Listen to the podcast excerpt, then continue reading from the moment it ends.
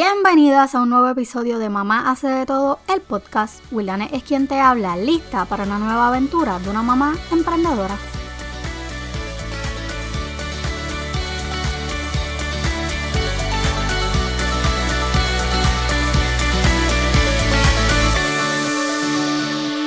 Hola bellezas y bienvenidas al episodio número 6 de este podcast. Yo como siempre feliz, contenta y agradecida por un nuevo día para poder seguir emprendiendo y estar un paso más cerca de mis sueños. Hoy el tema va a ser más dirigido a las mamás que tienen niños un poco más grandecitos, como específicamente en edad escolar, porque es, ¿verdad? Creo yo, una preocupación que tenemos todas de lo que nos espera, ¿verdad? En nuestra nueva realidad ahora en este próximo año escolar. Por lo menos aquí en el estado de la Florida, las clases están para comenzar el 24 de agosto. En mi opinión, una cosa de locos, pero ellos se basan en que los niños necesitan pues esto de la interacción y socializar, todo por su salud emocional, como ellos dicen. Pero lo curioso del caso, ¿verdad? O lo chévere del caso es que en su plan espectacular, y hago comillas, presentan todo para evitar la, socialización, palabra de domingo. Porque, ¿verdad? Se supone que mantengamos un distanciamiento social, ¿verdad? Para evitar, seguir eh, evitando el contagio, que es lo que se supone que hagamos. Hoy jueves 16 de julio del 2020, el estado de la Florida se levantó con 13.965 nuevos casos y 156 muertes. Una cifra que da miedo, ¿qué no? Ahora imagínate llevar más de una semana con esos números en ascenso, ¿ok? Que cuente, en ascenso y sin ánimos de bajarle a los contagios. Y tener que mandar a tu hijo a la escuela porque el presidente de este maravilloso país dijo que si no abrían las escuelas iba a restringir los fondos. So, los gobernadores de los diferentes estados están empujando a que se abran las escuelas para no perder O sea, todo esto ha sido a base de dinero. Una situación bastante preocupante porque lo que ellos ven como dinero son nuestros hijos y en el caso de las maestras, pues nuestra persona. Yo, en lo personal, es un tema que me ha dado vueltas en la cabeza, me ha dado un down, a mí me ha dado absolutamente de todo lo que nunca me había dado en mi freaking vida me comenzó a dar desde hace una semana cuando al fin como que me di cuenta que esta realidad de que las clases iban a comenzar y de que ellos iban a abrir las escuelas, no matter what, estaba como que ahí al lado. Ahora imagínate que dentro de las opciones, ¿verdad? Que nos dio el gobernador de este maravilloso país, eh, o estado, mejor dicho, entre las opciones que nos dieron, que es, ¿verdad? En, eh, A, mandar a los niños en escuela tradicional con el fabuloso plan que ellos tienen para evitar disque los contagios. B, quedarnos con los niños en casa y seguir haciendo lo que estuvimos haciendo cuando cerraron las escuelas en marzo, que es eh, la famosa plataforma de e-learning que ellos supuestamente estaban mejorando, ¿verdad? Trabajando para mejorar. O C, llevarlo solamente a escuela virtual, que van a estar entonces todo el año por medio de la computadora. Para mí, ¿verdad? Que trabajo como asistente de maestra de educación especial, ha sido un poco chocante porque yo necesito regresar al trabajo en agosto. Aún no sé, ¿verdad? Mi fecha exacta porque no sé, no se me ha informado nada aún. Eh, pero yo necesito regresar a la escuela porque yo necesito regresar a trabajar. Pero si yo opto por el e-learning, yo no tengo quien se quede en mi casa con mis niños ayudándolos en sus obligaciones, en sus deberes de e-learning. No puedo hacer escuela virtual porque me parece que los niños no aprenden de igual manera cuando simplemente se le dan unos módulos y mucho menos sin supervisión. Aunque me han dicho que la escuela virtual es otra cosa totalmente distinta a lo que yo pienso, pero no estoy dispuesta a averiguarlo porque si hay algo con lo que yo no estoy dispuesta a jugar es ni con la salud ni con la educación de mis niños. Y ha sido bastante fuerte, porque piénsalo de esta manera. Tú como papá tienes que ir a trabajar porque obviamente las deudas no paran. So, tú tienes que mandar a tus niños a la escuela, no tienes, no cuentas con nadie para que los ayuden en sus deberes de e-learning y tú poder estar tranquila de que ellos, ¿verdad? Pues no se van a contagiar porque no están en contacto con nadie. Y descubres que no tienes más opción porque ellos no pueden hacer e-learning luego que tú salgas del trabajo, es algo que va paralelo al horario escolar. So, tú dices, perfecto, tengo que enviar a los niños a la escuela. Tú envías a los niños a la escuela y por mala pata, el niño se contagia. ¿Cómo te vas a sentir tú como padre si esa es verdad la situación que pasa? Porque ellos están planteando un, ¿verdad? Un, súper extraordinario, extraordinario plan de que los niños se van a mantener a seis pies de distancia, ellos van a tener todo el tiempo un cubrebocas, las maestras van a tener todo el tiempo un cubrebocas porque el distrito, por lo menos para el que yo trabajo, les va a proveer mascarillas, tres mascarillas para un semestre. So, ellos van a estar cubiertos en todo momento.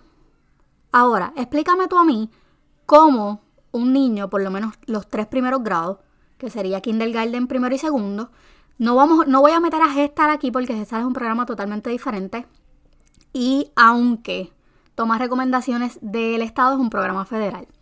So, imagínate esos tres primeros grados, ¿verdad? Que son los nenes más pequeños, con una mascarilla, seis horas al día, en un salón de clase, en cuatro paredes, donde no se puede acercar a sus amistades, a sus amiguitos, porque tienen que cumplir con un distanciamiento social, y en el salón va a haber una maestra. ¿Cómo tú evitas una maestra? ¿Cómo evita que maybe 20 niños de kindergarten permanezcan con sus mascarillas puestas para evitar un contagio? Niños que tú no sabes de dónde vienen, que tú no sabes dónde han estado sus papás. Y aunque suena maybe un poco como frenético, es, es nuestra realidad, es nuestra nueva realidad. Yo en lo personal eh, he he estado dando vueltas, ¿verdad? Vueltas y vueltas en mi cabeza porque yo digo, ok, yo tengo que ir a trabajar, yo tengo que mandar a mis niños a la escuela. O sea, ¿cómo yo me aseguro que mis niños estén sanos, que estén a salvo? Una maestra no se puede hacer cargo de tantos niños. Es una situación bien drenante para uno como padre. Y hay muchas personas afuera que dicen como que, ah, pero si tú sacas a tus hijos a, qué sé yo, al supermercado o a la playa o whatever, mis niños no han salido de aquí. Nosotros fuimos al Parque de los Dinosaurios hace dos semanas, que es un sitio totalmente abierto y donde había que hacer reservaciones para entrar. Cuando nosotros fuimos y nosotros nos topamos maybe con cinco personas, fue mucho. Porque es una facilidad que te permite tener distanciamiento social. Mis niños no han salido más ningún sitio. Si se va a comprar comida fuera de casa, eh, va una persona por el servicarro y trae la comida aquí ellos, nosotros nos fuimos de vacaciones a un Airbnb donde estábamos solamente nosotros y donde nos aseguramos que el dueño hiciera una un como un detox que desinfectara absolutamente todo en la casa. Mi hijo, el mayor Ryan, se fue de, de vacaciones con su papá. Y yo hice que su papá llegara al estado de la Florida a buscarlo porque yo me sentía mucho más segura que él viajara con una persona que viajara solo como siempre lo ha hecho. O sea, no es todo el mundo, no son todos los padres los que sacan a sus hijos a la calle. Y yo no juzgo tampoco a quien los ha sacado a la calle porque muchos de esos padres no tienen opción. Hay muchos de esos padres que tienen que llevarlos con ellos a hacer compra porque no tienen con quién se queden en la casa. Quizás es una madre soltera o un padre soltero o no tienen ningún tipo de ayuda o tienen que hacerlo con ellos.